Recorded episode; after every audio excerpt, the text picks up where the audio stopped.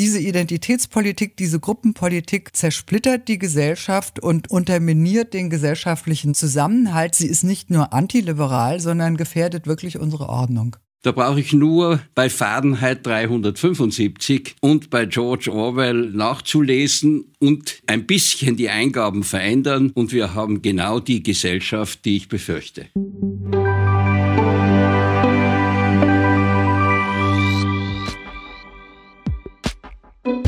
Liebe Podcasthörerinnen und Hörer, hallo und wie immer ein herzliches Grüß Gott bei der neuesten Ausgabe von Grundsatz, dem Podcast der Politischen Akademie der Volkspartei. Wir freuen uns außerordentlich, dass die Zahl derer, die sich mit unserem Podcast auseinandersetzen, eine immer größere wird. Auch die Telefonate, die ich rund um unseren Podcast führen darf und die Anzahl an Mails, die es zu beantworten gilt, hat zugenommen. Danke für euer Auseinandersetzen. Ein Anliegen seit dem Sendungsbeginn vor bald vier Jahren war das Platzgeben für mehr Tiefgang, mehr Information zu einem speziellen Thema. Ein Thema, das wir für euch grundsätzlich betrachten und beleuchten wollen, indem wir wie immer den Mensch in den Mittelpunkt rücken. Wir freuen uns darüber, dass ihr unser Audiofile in euren Alltag mitnehmt und anhört, darüber im Freundeskreis sprecht und von Grundsatz erzählt. Reflektieren ist wichtig und vielleicht auch das Bekommen eines neuen, weiteren Blickwinkels. Die Hörerinnen und Hörer auf der einen Seite sind für das langfristige Gelingen einer Sendung ausschlaggebend, aber auch spannende Themen und eben solche Gäste sind unerlässlich. Heute wollen wir der Frage nachgehen, wie viel Freiheit und wie viel Staat brauchen wir? Dazu haben wir die deutsche Politikwissenschaftlerin und Publizistin Ulrike Ackermann zu uns eingeladen und den ehemaligen Nationalratspräsidenten und Nationalratsabgeordneten Andreas Kohl. Unserem mittlerweile liebgewonnenen Sendungsaufbau bleiben wir auch heute treu und begrüßen wie auch in den Folgen zuvor herzlichst Bettina Rausch, die Präsidentin der Politischen Akademie. Servus Bettina. Schön, dass ich da sein darf. Hallo. Bettina werde ich auf deinen Social-Media-Kanälen begleitet, der weiß vieles ganz genau, nämlich wann du in den Zug von und nach Wien einsteigst für deine Arbeit als Nationalrätin, wann du Adventmärkte in und um St. Pölten besuchst, wann du in der Küche stehst, um sicherlich köstliches Sugo für Spaghetti und Macaroni vorzukochen und wann du weiter wegfährst, zum Beispiel nach Brüssel. Warum bist du dort gewesen? Was hast du dort gemacht und vor allem, wie war's? Es war super, auf jeden Fall mal wieder dort zu sein. Ich war ja schon lange nicht, zum einen wegen Corona und zum anderen, du sprichst Social Media an, wer mir da folgt, weiß, ich habe auch zwei kleine Töchter und die haben auch oft andere Krankheiten, nicht nur Corona und dann muss man Reisen kurzfristig absagen. Aber jetzt ist endlich wieder gelungen und ich war sehr froh und bin sehr froh darüber, denn mir ist die Europa-Community, die Community in Brüssel sehr wichtig. Ich finde es sehr wertvoll, dass wir uns austauschen miteinander, auch live, und dass wir einander spüren, wie man so sagt. Wir, die Brüsseler, die Brüsseler uns. Und ähm, somit haben wir da drei Highlights verbunden, äh, als ich in Brüssel war die ich euch ein bisschen da jetzt erzählen möchte. Zum einen hat die Deutsche Konrad-Adenauer-Stiftung mich eingeladen, die haben auch in Brüssel ein Büro, in kleiner Runde über die aktuelle politische Lage in Österreich zu diskutieren. Und umgekehrt war für mich auch sehr interessant zu hören, wie Österreich in dieser europäischen Brüsseler Community auch wahrgenommen wird. Das ist auch schon interessant, immer ein bisschen ein Fremdbild auch mitzunehmen. Gemeinsam mit Magnus Brunner, unserem Finanzminister, haben wir dann die Österreicher Community in Brüssel eingeladen, damit die wiederum Einblicke in ihre Heimat bekommen, wir haben diskutiert über Krisenbewältigung, das aktuelle Budget. Das waren die großen Themen an diesem Abend. Und was ganz Neues, wir haben heuer junge Mitarbeiterinnen und Mitarbeiter in der Politik eingeladen, mit uns nach Brüssel zu kommen. Die hatten dann einen Praxistag, wo sie einen Tag lang unsere Europaabgeordneten hautnah begleiten konnten, um sozusagen Brüssel und Europa-Feeling zu schnuppern eingehend auf genau das, was du jetzt gerade gesagt hast, nämlich Feeling und das sich spüren vom Gefühl, wie sich Brüssel anfühlt, fast direkt zum Gefühl, wie sich die Bühne der größten Buchmesse Österreichs, nämlich der Buch Wien 22 anfühlt. Dort waren wir ja als politische Akademie sehr stark vertreten, sehr präsent mit unserem Team, unseren Gästen und unseren Büchern und natürlich auch dir als Präsidentin. Ja, auch das war großartig, das äh, so zu erleben. Äh, heuer mit viel weniger Einschränkungen als im Vorjahr und tatsächlich war es toll zu sehen, wie viele Menschen da unterwegs waren, wie viele Bücher es gab. Also eine sehr angenehme und sehr inspirierende Atmosphäre. Ich bin selbst ja auch eine echte Leseratte. Zumindest wiederum, wenn mich die Kinder lassen und ich nicht schon zu müde bin. Ich fühle mich aber jedenfalls wohl, wenn ich von Büchern umgeben bin und bei der Buch Wien gab es wirklich viele davon und viele Gleichgesinnte, die da unterwegs waren und wir haben diese Atmosphäre genutzt und haben sie aktiv mitgestaltet, haben dort unsere eigenen Publikationen auch präsentiert, das Jahrbuch für Politik, etwa Bürgergesellschaft heute, die christlich-sozialen Signaturen. Wir wollen auch einen bürgerlichen Blickwinkel in die Diskussion dort einbringen und da waren auch einige deiner heutigen Gäste eifrig mit dabei. Stimmt ganz genau und ich freue mich schon sehr, dass wir heute in unserer mittlerweile und ein bisschen Trommelwirbel in kleiner Orchesterbesetzung ist legitim 25. Ausgabe von Grundsatz das Thema Freiheit beleuchten wollen. Ein Wort, über das ich vor allem in den letzten Monaten mehr nachgedacht habe als zuvor. Wie geht's dir denn mit diesem Begriff Freiheit, dir in deinem Leben mit Freiheit? Das Idealbild einer Gesellschaft, das ist für mich tatsächlich eine Gemeinschaft freier und verantwortlicher Menschen. Freiheit hat für mich nicht nur persönlich, sondern auch im politischen Gestalten eine große Bedeutung. Ich denke, es gibt einen natürlichen Freiheitsdrang, der den Menschen innewohnt. Das sehe ich und erlebe ich immer wieder. Freiheit ist auf der anderen Seite immer begrenzt und muss begrenzt sein, sonst wird sie ja zur Anarchie sozusagen irgendwie. Es gilt dann das Recht des Stärkeren. Und diese Begrenzung der Freiheit ist immer wieder auch die Verantwortung. Zuallererst die Eigenverantwortung. Da gilt ja der kategorische Imperativ von Immanuel Kant, der uns dazu auffordert, handle nur nach derjenigen Maxime, durch die du zugleich wollen kannst, dass sie allgemeines Gesetz werde. Also man soll sich so verhalten, wie man auch gern behandelt werden möchte, äh, kurz gesagt. Um dies aber auch in großen Gemeinschaften sicherzustellen, da brauchen wir eben Gesetze, die das festschreiben. Das, worauf sich eine Gesellschaft letztlich demokratisch einigt. Und diese Gesetze, diese Regeln, die sollen aus meiner Sicht so viel Verantwortlichkeit sicherstellen wie nötig und so viel Freiheit zulassen wie möglich. Das ist immer ein Spannungsfeld, das ist klar, für einen persönlich, für die Gesellschaft, für die Politik und ich bin umso gespannter, wie deine beiden Gäste das jetzt sehen werden. Dann lass uns doch bitte einfach beide gespannt sein. Ich freue mich über dein Kommen. Danke dir für den Kurzbesuch im Medienstudio und bis bald hinter den Mikros von Grundsatz. Baba Bettina. Danke euch und ein gutes Gespräch. Dankeschön.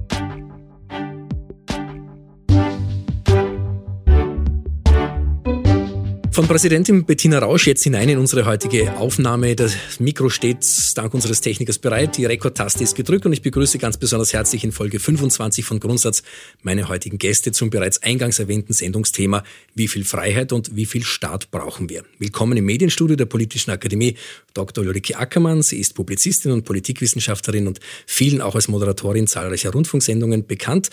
Danke für Ihren Besuch ganz oben in den Räumlichkeiten der Politischen Akademie. Guten Tag.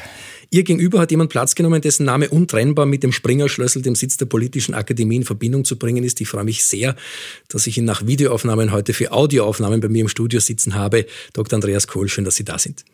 Grüß Gott. Ohne viel Zeit zu verlieren, wir haben die Funko im Blickwinkel, gilt es doch für Ulrike Ackermann pünktlich das Taxi zu erreichen, darf ich mit zielsicheren Schritten gleich in unser Thema Freiheit hineinwandern.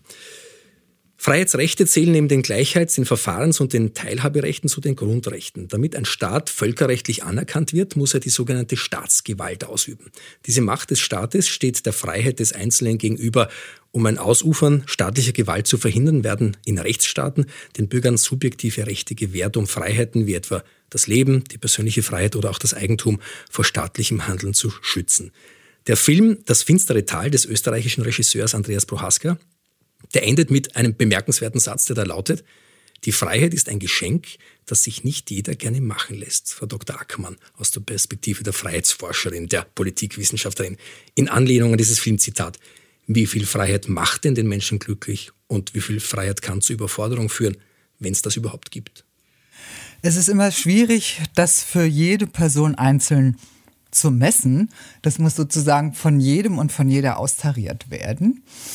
Ähm, ich denke, dass wir unser Gemeinwesen ähm, so erleben und halten können, wenn die wirtschaftliche Freiheit, die politische Freiheit und die individuelle Freiheit in einem klugen äh, Ausgleichsverhältnis stehen. Sie bedingen sich gegenseitig historisch, aber natürlich auch immer aktuell. Und es ist zuweilen schwierig, gerade ähm, was die individuelle Freiheit anlangt. Manche klagen, die Wahl, der, die Qual der Wahl ist ganz immens und fühlen sich überfordert von dem unglaublichen Angebot, von den verschiedenen Möglichkeiten, von ähm, den Wahlmöglichkeiten auch für die eigene Biografie, äh, mit der auch Scheitern verbunden sein kann und so weiter. Es ist also manchmal schwierig, ähm, aber ähm, äh, es hat natürlich zur Voraussetzung den gesellschaftlichen Rahmen, ein Regelwerk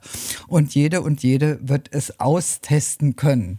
So, und es gibt natürlich immer wieder die Neigung, ähm, lieber Verantwortung abzugeben an eine Gruppe, an einen Staat, an eine übergeordnete Gemeinschaft, weil es manchmal schwierig ist. Also dieses wärmende Kollektiv, äh, diese Sehnsucht, die besteht auch äh, gerade vor angesichts der Herausforderungen der Individualisierungsprozesse, die wir der, äh, die wir der Modernen verdanken.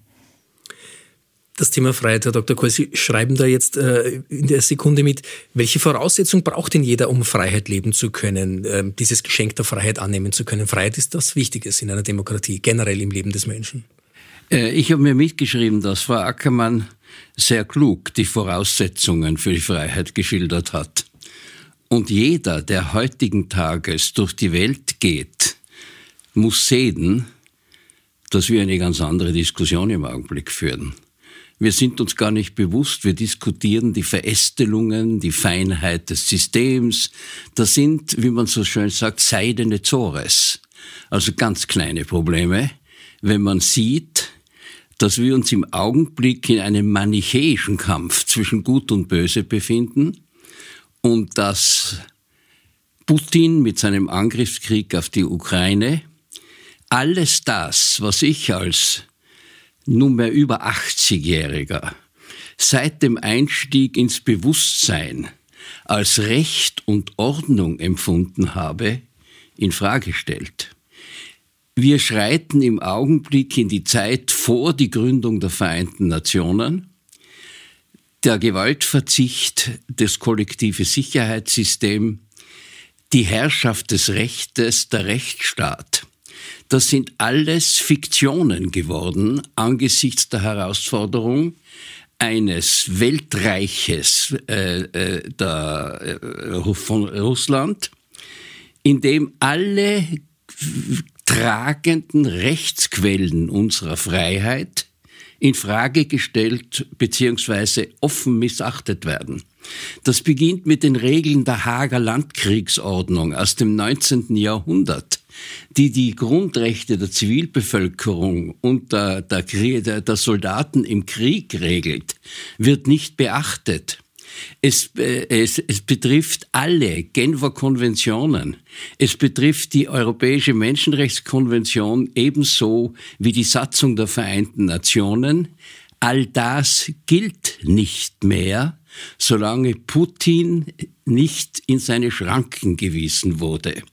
Und das ist nicht äh, ein auf Russland begrenztes Problem, dem die Welt gegenübersteht, sondern die großen Weltreiche, auch China, sind genau der Meinung Putins, die Macht hat keine rechtlichen Grenzen, es gibt Einflussräume und in diesen Einflussräumen machen die Mächtigen das, was sie wollen. Und so definiert China seine Einflussräume, so definiert Russland, Putin seine Einflussräume und diese Einflussräume gehen weit über Europa hinaus. Und da brauchen wir nicht mehr zu diskutieren, äh, ob äh, äh, der Staat mit seiner gestaltenden Tätigkeit zu weit in die Freiheitsrechte eingreift oder nicht. Die Voraussetzungen sind in Frage gestellt. Ich bin natürlich gerne bereit, die Konsequenzen, im zweiten Gedanken, die Konsequenzen der Pandemie äh, und der, äh, der, der Infragestellung der wirtschaftlichen Grundlagen breiter Bevölkerungsschichten zu diskutieren, die auch einem Sozialmarktwirtschaftler wie mir natürlich Schwierigkeiten bereiten, äh, zu verstehen, warum all die Regeln nicht mehr gelten, denn angesichts der Pandemie ist ein völlig anderes Regime gefordert. Aber ich glaube, das sind zwei verschiedene Ebenen, wo wir Freiheit heute diskutieren müssen. Ähm, ich bin Ihnen sehr dankbar, Herr Kohl, dass Sie auf diese grundsätzliche Ebene jetzt äh, äh gleich geführt werden. Das sehe ich ganz genauso. Äh, Putin und Russland und auch China führen einen Krieg gegen den Westen, einen Krieg gegen unsere liberalen Demokratien, gegen unsere rechtsstaatlichen Prinzipien und unsere Lebensweisen, die über die Jahrhunderte hart erkämpft worden sind. Das ist die Pluralität der Lebensstile, das sind unsere Freiheiten, das ist die Meinungsfreiheit, die Wissenschaftsfreiheit, die Kunstfreiheit. All diese äh, Dinge, das ist die Gleichberechtigung, ähm, das ist auch äh, die, die, die, die sexuelle Freiheit, all diese Sachen, die unsere Lebensstile ausmachen. Und Putin hat ja schon lange ganz klar äh, gesagt, dass er einen Kampf gegen den dekadenten Westen und gegen die dekadente liberale Demokratie und den westlichen Liberalismus führt. Und das ist leider, leider, leider ähm, äh, über etliche Jahre, das begann schon vor der Eroberung der Krim, nicht ernst genommen worden, insbesondere übrigens natürlich nicht von deutscher Seite ernst genommen worden, weil man äh, billiges äh, Gas und billiges Öl haben wollte und nahm in Kauf, diesen Pakt mit Putin ähm, zu machen, obwohl er seine ähm, Kritiker ähm, vergiftet hat, in den Kerker geschmissen hat, äh, die ganze Opposition nieder, niedergeworfen hat und so weiter und so fort. Und äh, imperial ja schon seit langem ausgegriffen hat. Also insofern äh, hat es lange gedauert, bis äh, jetzt das begriffen worden ist und die sogenannte Zeitenwende oder unser Bundespräsident spricht von einem Epochenbruch äh, sogar ähm, äh, die wird jetzt allmählich umgesetzt. Auch die, die Waffenlieferung, die Unterstützung der Ukraine, das kommt da erst sehr langsam in Gang. Und dann ist natürlich auch die Frage, wie sich à la longue Österreich äh, in dieser Angelegenheit positioniert.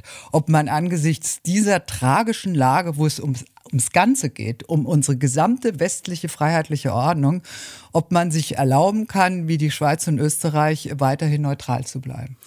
Braucht es denn ganz generell ein neues Bewusstsein für den Wert der Freiheit? Ist das das? Ich muss genau. gleich der Frau Ackermann sagen, äh, ich stimme Ihnen völlig überein. Äh, ich glaube, wir haben 2000 Jahre Menschheitsgeschichte äh, zurückgespult. Denn die große erste Menschenrechtsbewegung war das Christentum, das die Gleichberechtigung der Frau und das Ende der Sklaverei äh, bewirkt hat. Und dann kam also in großen Sprüngen die Magna Carta Libertatum des 13. Jahrhunderts. Es, kam die, die, es kamen die ständischen Rechte des, äh, des äh, mittelalterlichen Verfassungsstaates. Römisches es, Recht, römisches Privatrecht. Privatrecht. Es gab aber dann auch die, äh, die bürgerliche Revolution, Jean-Jacques Rousseau und die französische Revolution. Das ist alles die Grundlage, auf der wir stehen. Und die. Und die Amerikaner Verfassung. natürlich auch. Mhm. Amerikaner, Australien, Kanada. Äh, wir glaubten auch äh, weite Bereiche von Südamerika beziehungsweise auch von Asien. Das ist aber nicht der Fall.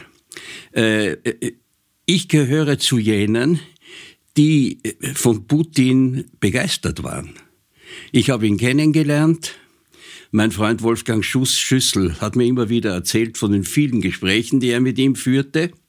Ich glaube auch, dass äh, Putin bis in die, in, die äh, ersten äh, 2000er Jahre äh, seine Hinwendung in die äh, NATO ernst meinte. Ich erinnere mich an die Partnerschaft für den Frieden, wo Putin an den NATO-Beratungen teilnahm. Äh, das war alles, äh, da hatte er auch diese Bücher noch nicht geschrieben, von denen wir jetzt reden. Die kamen ja erst 2006. Äh, davor, glaube ich, äh, äh, war Putin, äh, glaube ich, bemüht, äh, Russland in diese große europäische Ordnung hineinzubringen. Das war jedenfalls der Eindruck, den nicht nur ich hatte, sondern viele, viele andere auch. Er war aber Und auch immer Geheimagent. Er, er blieb auch Geheimagent. Ja, aber das, äh, ja, einmal Stasi, immer Stasi, ja. ja. Aber äh, er hat das, äh, er hat das sehr gut zum Ausdruck bringen können und ich, ich weigere mich, äh, alle jene in einer Art von Scherbengericht als Dummköpfe darzutun, die äh, den Russen auf den Leim gegangen sind. Äh, die große russische Kultur hat ihren Beitrag zur europäischen Entwicklung geleistet und also so einfach täuscht man weder Angela Merkel noch andere. Äh, das, äh, da hat es einen Bruch gegeben, das sehe ich schon. Der Bruch kam Anfang der, äh, des, des dritten Jahrtausends, 2005, 2006, wo offensichtlich Putin den Glauben an eine Entwicklung der Russlands als bestimmendes Land innerhalb eines demokratischen Europa äh, ad acta gelegt hat und seine großrussischen Visionen wiederentwickelt hat.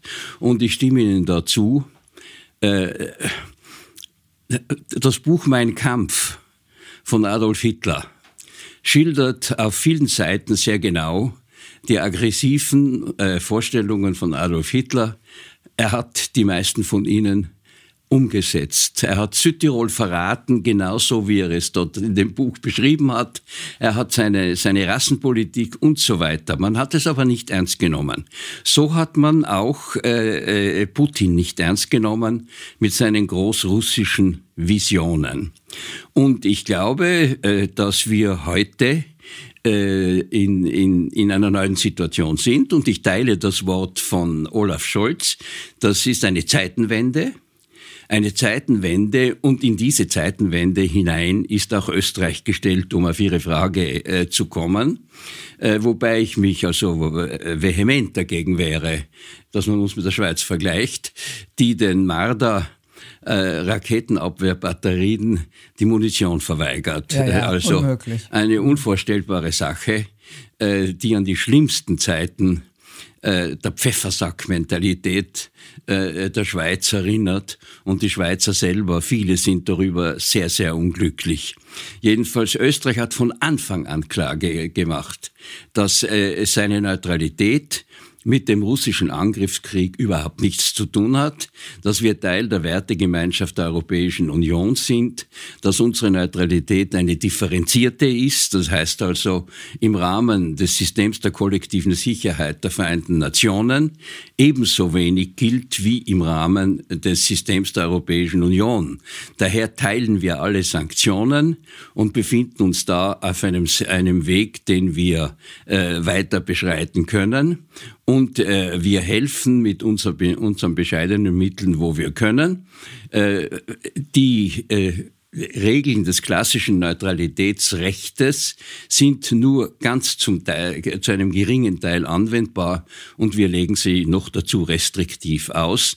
Das heißt, wir liefern keine Waffen äh, direkt äh, und äh, wir halten uns an äh, äh, die Grundregeln des Völkerrechts. Aber wir sind in dieser Geschichte weder ideologisch neutral noch äh, politisch neutral, sondern wir sind da ganz klar auf der Seite des Rechts und ganz klar auf der Seite des europäischen Wertesystems. Sehr gut. Wenn wir da die aktuellen Geschehnisse kurz mal ausblenden und uns wieder generell dem Thema Freiheit und Staat widmen, dann war meine Frage, Sie haben vorher genickt, Frau Dr. Ackmann, das Bewusstsein für den Wert der Freiheit Freiheit wieder, wieder in den Mittelpunkt zu stellen.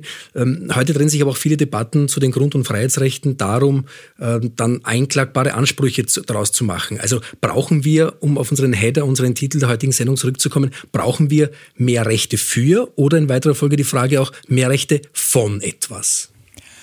Ich denke, dass das Tragische dieses Krieges ähm, wenigstens dazu ähm, beigetragen hat, dass das Bewusstsein ähm, für äh, unsere Freiheiten wächst, dass insbesondere junge Leute, die die Teilung Europas nie erlebt haben, die die Mauer nie gesehen haben, ähm, dass sie plötzlich merken, äh, das, was ihnen völlig selbstverständlich ist, ähm, das muss man verteidigen, das wird auch angegriffen.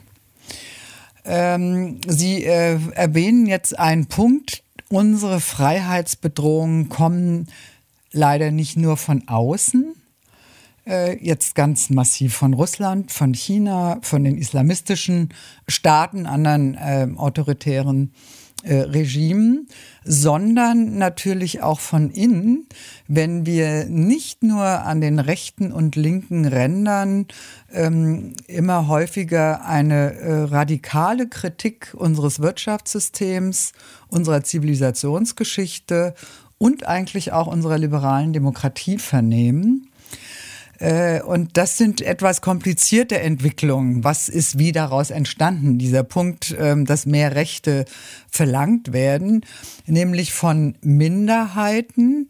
Und dieser Beginn dieses Kampfes dieser Minderheiten für mehr Rechte, der hatte eingangs durchaus emanzipatorische ähm, Ausgänge. Also die Frauen sind jahrhundertelang unterdrückt worden sexuelle Minderheiten ebenso, ethnische Gruppen und so weiter und so fort.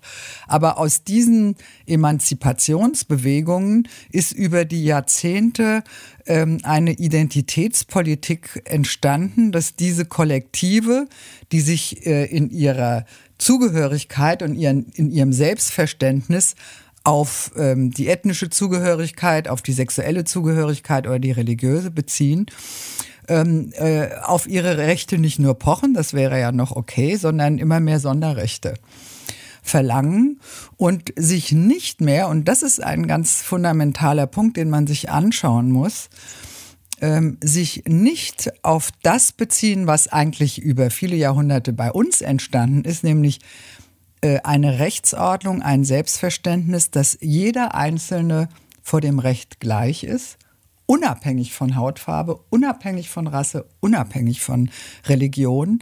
Da haben wir jetzt sozusagen eine umgekehrte Entwicklung, dass ganz bewusst diese Gruppen auf diese Merkmale sich beziehen, um Kollektivrechte einzufordern.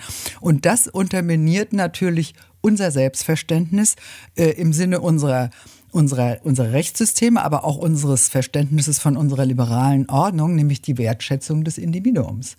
Also wir beobachten einen Kollektivismus, aus dem heraus dann Gruppenrechte gefordert werden, die eigentlich auch das Prinzip der Repräsentation, der, der, der repräsentativen Demokratie unterminieren, stellen Sie sich vor, wir haben plötzlich wieder ein Ständeparlament, äh, das nach Gruppen organisiert ist und nicht Abgeordnete, die ihrem Gewissen verantwortlich sind, ihrem eigenen persönlichen individuellen Gewissen natürlich auch mit ihrer Partei verbunden sind und Interessen verfolgen. Aber ähm, so gesehen sind das ist diese Entwicklung, die wir beobachten, die ursprünglich mal emanzipatorisch begann, die ist sozusagen umgekippt und sorgt dafür, dass die Gesellschaft äh, immer mehr zersplittert in partikulare Gruppen, die ihren Sonderinteressen folgen und nicht mehr sehen die große Gesellschaft, in der wir alle sind. Also insofern, ähm, diese Identitätspolitik, diese Gruppenpolitik zersplittert die Gesellschaft und unterminiert den gesellschaftlichen Zusammenhalt. Sie ist nicht nur antiliberal, sondern gefährdet wirklich unsere Ordnung. Herr Dr. Kohl, die Gemeinschaft rückt in den Hintergrund und die persönlichen eigenen Interessen in den Vordergrund? Ganz im Gegenteil. Ich stimme den Gruppeninteressen und dem Egoismus, das sehen wir alle. Das sind, die sind aber nicht repräsentativ. Das sind kleine, kleine Grüppchen, ist ja das Problem. die sich, die sich äh, absolut stellen selber und die, wie das in Deutschland und in Österreich der Fall ist, durch eine ganz bestimmte Meinungsklicke in den öffentlich-rechtlichen Medien unterstützt werden, die in keiner Weise repräsentativ ist, sondern die nur einfach sich selbst durch diese Gruppen bestätigt fühlt. Eine Meinungs- äh, und die Mehrheit ist einer neuen Schweigespirale unterworfen im Ausmaß, wie sie Nölle Neumann seinerzeit äh, äh, das erste Mal analysiert hat, weil es eine lautstarke Minderheit gibt, die also nur mehr ihre Sicht der Dinge als Evangelium verkündet. Genau. Wir müssen uns daran erinnern, dass die Freiheitsrechte, wir haben also französische Revolution genannt, äh, amerikanische Revolution, Bill of Rights und so weiter, äh, die Menschenrechtspakte, die Menschenrechtskonvention, das ist alles auf einem liberalen Grundrechtsverständnis gewachsen. Das waren Rechte, die der Einzelne gegenüber dem Staat hatte. Der Staat musste sich verpflichten, nicht in die Freiheitsrechte einzugreifen. Der Staat musste sich verpflichten, die Menschen gleich äh, zu äh, behandeln. Und dem korrespondierte äh, dass es individuelle Klagsrechte des Einzelnen gegenüber dem Staat gab. Das ist also die ganze äh, Gerichtsbarkeit des öffentlichen Rechts vor dem deutschen Verfassungsgericht, vor dem österreichischen Verfassungsgericht, wo ich Grundrechte einklagen kann, kann ich sie immer dann einklagen, wenn eine Verletzung durch den Staat behauptet wird, beziehungsweise durch ihm gleichgestellte, äh, nachgeordnete Einheiten. Das ist die eine Rechtsauffassung und eine Welt, in der wir immer noch leben. Aber dem steht ganz was anderes gegenüber. Nicht mehr die Freiheit vom Staat, sondern der Anspruch auf eine Garantie des Lebens durch den Staat. Man hat schon, also ich glaube, der, der Victor Hugo hat äh, schon äh, von der Freiheit des Menschen unter den Brücken der Seine zu verhungern gesprochen. Äh, das heißt also, die, soziale Absicherung als Gegenbild zu den individuellen Freiheitsrechten artikuliert. Wir sind heute in einer Situation angesichts des Kriegs in der, in, Russ, in der Ukraine, angesichts der galoppierenden Teuerung und angesichts der, der großen gesundheitlichen Gefährdungen ist die Mehrheit der Bevölkerung heute ganz anders wie die kleinen Grüppchen darauf aus, das Leben durch den Staat garantiert zu sehen. Das heißt also, meine soziale Sicherheit, dass ich eine warme Wohnung habe, das muss der Staat mir garantieren. Dass ich nicht verhungere, das muss der Staat mir garantieren dass ich eine Wohnung habe, ein Dach über dem Kopf, das muss der Staat mir garantieren. Und alles, was wir in den letzten Jahren gesehen haben, äh, geht in die Richtung, dass äh, das herrschende Lehre ist. Da ist eine überwiegende Meinung der Bevölkerung äh, gegeben, die sagt, ja, die Situation ist so einmalig, daher Strompreisbremse, Gasbremse, äh, Teuerungsausgleich, äh, äh, Lebenshaltungskostenunterstützung, niemand soll verhungern. Äh, äh, das ist die Mehrheit der Bevölkerung, die das heute meint. Und äh, da ist die alte Grundrechtskonzeption, ich habe Rechte, dass der Staat in meine Sphäre nicht eingreift, ist sekundär. Man verlangt, dass der Staat meine Sphäre gestaltet. Meine Existenzsicherung, das ist heute die Freiheitsvorstellung von sehr, sehr, sehr vielen Menschen. Und was die gleich, was aus der Gleich, sehr äh, genau beschrieben, die Entwicklung der Gleichheitsvorstellungen in der emanzipatorischen Bewegung, Gleichheit vor dem Gesetz. Heute ist die Forderung Gleichheit durch das Gesetz. Die Gleichen, die ihre soziale Existenz gesichert wissen wollen, als die fundamentale Freiheit, und das Freiheitsdenken von heute wollen also, dass der Staat die Gleichheit aller Menschen herstellt, und zwar durch das Gesetz.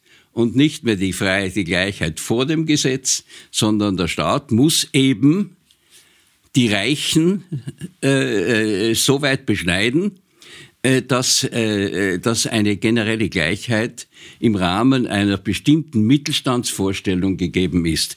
Daher sind wir auch im Grundrechtsverständnis, was die Freiheit betrifft, natürlich in einer zersplitterten Welt und in einer Welt, wo die Zeitenwende zugeschlagen hat. Also sehr lauter Ruf, Frau Dr. Ackermann, in Richtung in Richtung Staat, ähm, der soll alles reparieren, wenn wir ihn brauchen. Dafür wäre jetzt ideal, um das zu machen, jetzt unabhängig von der Corona-Krise zum Beispiel. Ja, aber ähm, damit ist ja eigentlich ein Damm gebrochen worden. Also es begann äh, im Zuge der Corona-Krise, dass nach dem mit dem Gießkannenprinzip Geld ausgeschüttet worden ist. In Deutschland ist es so, dass mittlerweile Millionen, Millionen zurückgefordert werden, weil da auch Leute unterwegs waren, die ähm, sich diese Gelder äh, zugeschanzt haben, äh, obwohl sie ihnen eigentlich gar nicht rechtens hätte zustehen können, sollen. Äh, da ist also unglaublich viel Betrug auch gelaufen. Das ist aber sozusagen auch staatlich zum Teil angestiftet worden. Also wenn der Staat immer ähm, mit dem Gießkannenprinzip verteilt, verteilt, verteilt und natürlich die Parteien, die dann auch wiedergewählt werden wollen, ähm, äh, wird natürlich eine Haltung ähm, äh, gefördert, gebt mir mehr, gebt mir mehr, es ist ja alles da. Also das ist jetzt nicht nur, was die zukünftigen Generationen anlangt, natürlich unglaublich ungerecht, äh, diese, diese, diese, diese Staatsverschuldung, die sich immer mehr auf ähm, baut. Äh, und das hat natürlich jetzt äh, sich fortgesetzt im Zuge der Energiekrise, äh, die uns Putin mit seinem verbrecherischen Krieg ähm, beschert hat. Die Krise hätten wir vielleicht auch vorher ein bisschen gehabt. Aber diese Neigung, dass der Staat alles richtet und bezahlt, bezahlt, bezahlt, ähm, das fördert eine Mentalität, die eigentlich ähm, gerade nicht freiheitsfördernd ist. Das Gegenteil provoziert Wilhelm von Humboldt Humboldt hat in seiner immer noch sehr aktuellen Schrift über die Grenzen der Wirksamkeit des Staates einmal formuliert, wenn der Staat permanent ähm, Leistungen übernimmt, ähm, wird die Solidarität der Bürger und Bürgerinnen untereinander ausgehöhlt, weil man sich nicht mehr gegenseitig helfen muss, weil alles der Staat übernimmt.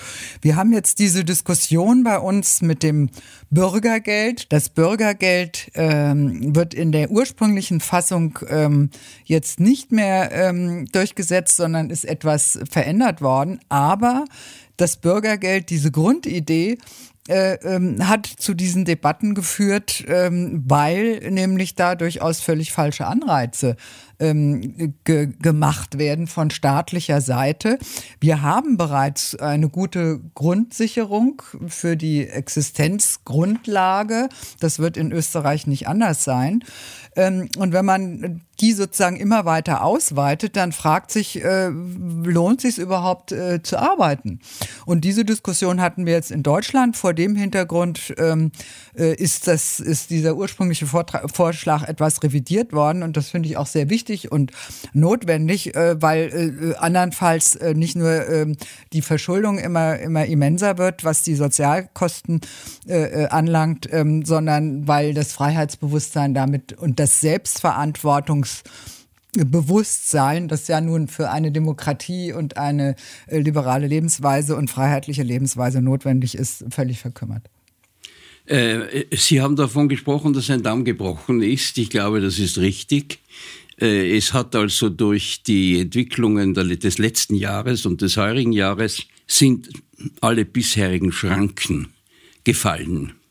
Und äh, als sich eben die Kombination von Klimaschutznotwendigkeiten, CO2-Bepreisung plus steigender Energiekosten so entwickelte, dass sogar der untere Mittelstand in Existenzprobleme kam, das leisten zu können, haben die Regierungen, nicht nur in Österreich, aber vor allem in Österreich, entschieden, rasch jedermann die Basiserfordernisse abzugelten, das waren die 500 Euro Klimabonus und äh, äh, Heizkostenabgeltung, äh, die jeder Österreicher, jeder bekommen hat. Die wurden ausgezahlt und das haben natürlich auch reiche Leute bekommen. Und man hat das in Kauf genommen, ganz bewusst, aus zwei Gründen. Ich komme gerade aus einer Diskussion mit unserem Finanzminister Magnus Brunner, wo wir genau diese Dinge be äh, besprochen haben und der das bestätigt hat. Die unsachgemäße Gießkannenförderung war die Folge davon, dass man rasch helfen musste und ein Dateninstrumentarium aufgrund des Datenschutzes nicht zur Verfügung steht. Das war der Zeit geschuldet. Dass man, dass man weiß, wer von den 5,6 äh, Millionen Anspruchberechtigten, wo die 400.000 sind, die auf keinen Fall etwas bekommen sollen. Und äh, äh, daher hat man, verstand man vor der Lage, entweder ein genaues Instrumentarium mit Ansuchen, Bewilligung zu entwickeln, Zeitdauer Monate, oder rasch zu helfen. Und man hat sich für die Raschheit entschieden, weil man die Entwicklungen in Frankreich mit den Gelbwesten gesehen hat. Das war ein Fanal für alle Regierungen in Europa. Da bricht der bürgerliche Konsens, wenn nicht schnell geholfen wird. Das Problem ist, dass natürlich sowohl die Inflation ein Ende nehmen wird, dass die Heizkosten zurückgehen und dass der Krieg in Russland auch wieder zu Ende geht. Das wird noch ein bisschen dauern. Wird noch dauern, aber es geht zu Ende. Mhm. Aber dann wieder zurückzukehren an ein System der Individualverantwortung und des idealen, äh, des, äh, des, des individuellen Grundrechtsschutzes, des Freiheitsverständnisses, wie wir, wovon wir einleitend gesprochen Selbstsorge. haben. Das ist die ganz große Frage, wie das möglich sein wird, das zurückzuschrauben. Und weil wir ja ein gesellschaftliches Phänomen systematisch fördern, und das ist äh, Teil der grünen Revolution, der grünen politischen Revolution, das ist die Transparenz. So viel Neid, wie es derzeit in der Gesellschaft gibt, hat es noch nie gegeben. Weil jede staatliche Förderung wird transparent gemacht und wer eine Förderung bekommt, steht auf der einen Seite und wer keine bekommt, steht auf der anderen. Und da entsteht ein Neid mit einer Sprengkraft, deren, äh, die wir uns noch gar nicht ausdenken können. Und das wirkt, beides wirkt in die Richtung auf Beibehaltung einer nivellierenden, gleichmacherischen, von George Orwell vorausgesehenen Gesellschaft. Frau Dr. Atmann, sehen Sie das auch so? Ähm, was die Transparenz anlangt, das sehe ich, äh, das, das sehe ich ein bisschen anders. Ähm, wenn staatliche Gelder vergeben werden, und das sind ja Gelder, die der Staat nicht erwirtschaftet hat, sondern das sind ja unsere Gelder ja, ähm, von ja. uns äh, Steuerzahlern, ähm, interessiert mich schon, wo diese Gelder hingehen. Äh, was ich beobachte, ist, dass es ein überbordendes Übermaß inzwischen gibt, wie staatliche Gelder in die ganzen NGOs, äh, in die Nichtregierungsorganisationen fließen. Und eigentlich waren es ursprünglich mal Institutionen der Zivilgesellschaft. De facto sind es längst staatliche ja. Institutionen und eigentlich Art Transmissionsriemen vom Staat. Also da muss man, soll, sollte man sich mal sehr genau schauen, anschauen, was da eigentlich in den letzten Jahren und Jahrzehnten passiert ist. Und ähm, wir haben ja so einen Bundesrechnungshof, der dann immer wieder sagt, das und das und das geht nicht. Auch äh, wenn Gelder für ein neues Kanzleramt für 777 Millionen veranschlagt sind in solchen Krisenzeiten, fragt man sich, braucht man diese Erweiterung eines solchen Kanzleramtes? So, also ähm, insofern äh, kann man den Bürgern schlecht sagen, ihr müsst sparen, ihr kriegt dieses Geld nicht, aber wir, auch die politische Klasse, äh, benutzt doch äh, gerne und greift in diese und jene Töpfe. Äh, aber der wichtige Punkt ist natürlich, äh, wie wir äh, in Zukunft wieder ein Bewusstsein für diese Selbstsorge, für diese Selbstverantwortung kriegen und nicht nur diese staatlichen Leistungen ähm, auf ein realistisches, kluges ähm, ähm, Maß äh, zurückschrauben, für das nun tatsächlich für den Zusammenhalt der Gesellschaft gedient ist und man nicht jetzt meint, ähm, alles an den Staat delegieren zu können. Das ist, denke ich, jetzt in den nächsten Jahren von größter Bedeutung. Ja, darf ich dazu sagen, äh, ich stimme Ihnen da überein, dass das eine ganz äh, entscheidende Frage ist, wobei meine Befürchtung ist, dass an die Stelle von Inflation, Krieg, Zusammenbruch des Wertesystems als Rechtfertigung für diesen gleichmacherischen Staat der Klimaschutz tritt.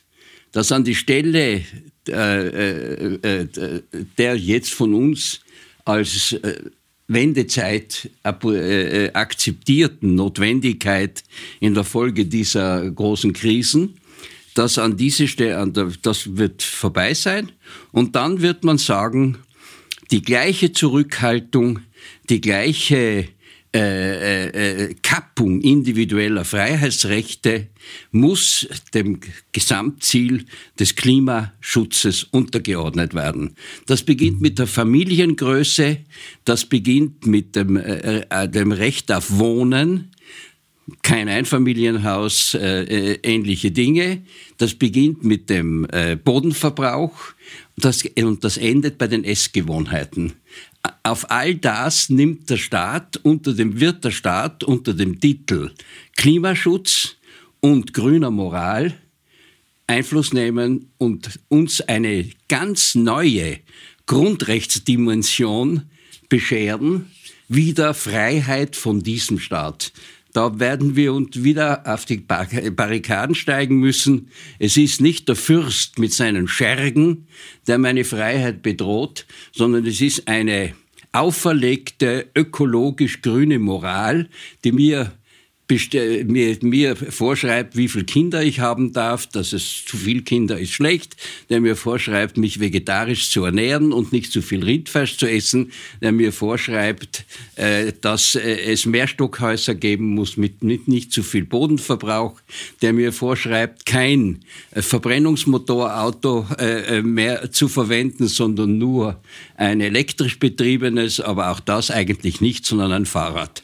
Also ich könnte da jetzt also diese, diese Schreckensbilder, da brauche ich nur bei Fahrenheit 375 und bei George Orwell äh, äh, nachzulesen und die ein bisschen die Eingaben verändern und wir haben genau die Gesellschaft, die ich befürchte. Sind es diese Keywords, sind es äh, diese äh, radikalen Elemente, die es ähm, hier auslösen könnten, dass unser Begriff der Freiheit, der Rechtsstaatlichkeit in, in Gefahr ist, unser, unser, unser Bezug dazu? Sehen Sie es auch so? Äh, wenn man sich anschaut, mit welcher Rigidität kleine Gruppen kleine Gruppen, das hatten wir zwischendrin schon mal, die behaupten, die Gesellschaft sei strukturell rassistisch, äh, die behaupten, dass wir den Weltuntergang jetzt sofort auf den Weg bringen, wenn wir weiter Fleisch essen und so weiter und so fort. Diese, wenn diese, diese kleinen Gruppen in dieser Weise ähm, weiterhin ungebremst äh, immer mehr Einfluss gewinnen in Redaktionsstuben, äh, im, im, im Rundfunk, im Kulturbereich hat man das schon sehr ausgeprägt, an den Universitäten. Ähm, und eine Moralisierung vorantreiben und vorschreiben wollen, wie das richtige Leben auszusehen hat, dann ist das freiheitseinschränkend. Und ich denke, dem muss man auch klug begegnen, weil äh, nicht über Debatten sozusagen ähm, die Weiterentwicklung stattfindet, sondern über rigide Moralisierung und zum Teil auch militante Durchsetzung. Das sind jetzt jetzt nicht nur die Last Generation, die ähm, sich da an irgendwelchen äh, Bildern ähm, ähm, festkleben und äh, mittlerweile Konzerthäuser auch äh, okkupieren und auf der Straße festkleben, die im Übrigen das Gegenteil von dem erreichen, äh, äh, eigentlich, was sie, was sie wollen, sondern es sind, ähm, ähm, es sind sozusagen Meinungs, ähm, äh, Meinungsführer, die nicht unbedingt der Mehrheit äh, der Bevölkerung entsprechen, aber die so lautstark sind, und da sind wir an dem Punkt der Schweigespirale wieder, die so lautstark auftreten, dass man den Eindruck hat, es würde die Mehrheit der Gesellschaft zum Ausdruck bringen. Und wir können, denke ich, dem tatsächlich nur begegnen, dass äh, die Leute nicht aus Selbstzensur, weil sie denken, sie geraten dann irgendwo an den Rand, werden diskreditiert, weil es politisch nicht korrekt ist, wenn sie dies und jenes sagen, dass diese Menschen nicht Selbstzensur betreiben, sondern den Mut haben, auch zu widersprechen auch einer, einem scheinbar durchgängigen Mainstream, der eigentlich gar nicht die Mehrheit der Bevölkerung widerspiegelt, sondern ein Mainstream ist, der ähm, von, äh, ein, von kleineren Gruppen sozusagen als Mehrheitsmeinung ausgegeben wird. Und wenn wir dem nicht begegnen, dann hat das äh, schwerwiegende Folgen für unsere gesamte Debattenkultur, äh, äh de, die wir brauchen, eine lebendige Debatte, um uns darüber zu verständigen, was sind unsere freiheitlichen Grundwerte, wie geht es mit unserer Demokratie weiter, Welch, welches sind die größten Herausforderungen, äh, die, denen wir in den nächsten äh, Jahren äh, begegnen und wie packen wir sie gemeinsam an. Schlussfrage, Schlussantwort in aller Knappheit. Wenn es darum geht zu fragen Freiheit und Staat, hat der heutige Stellenwert der beiden Worte auch in Zukunft noch Bestand oder ist die einzige Konstante die Veränderung, Herr Dr. Kohl? Freiheit hat einen Stellenwert, der ewig ist. Das sehe ich ganz genauso. Freiheit ist aber fragil und wir müssen sie immer wieder neu verteidigen. Da sind wir gemeinsam unterwegs. Voilà. Dann danke ich sehr herzlich meinen beiden Gästen für die Zeit, die sie sich heute für uns genommen haben und äh, freue mich auf ein Wiederhören und Wiedersehen im Studio von Grundsatz. Auf Wiederhören. Auf Wiederhören. Liebe Hörerinnen und Hörer, damit sind wir am Schluss der heutigen Ausgabe von Grundsatz angekommen, dem Podcast der Politischen Akademie der Volkspartei. Heute durften wir für euch der Frage nachgehen, wie viel Freiheit und wie viel Staat brauchen wir. Auf unserer Website www.politische-akademie.at findet ihr alle bisherigen Folgen unserer Serie, aber auch auf iTunes und Spotify. Das war eine neue Folge von Grundsatz, eine Produktion der Politischen Akademie in Zusammenarbeit mit Missing Link. Bleibt gesund und fröhlich und ich freue mich schon jetzt auf ein Wiederhören bei unserer nächsten Ausgabe. Bis dahin verabschiedet sich Christian Gerd Laudenbach im Namen aller Mitwirkenden. Auf Wiederhören.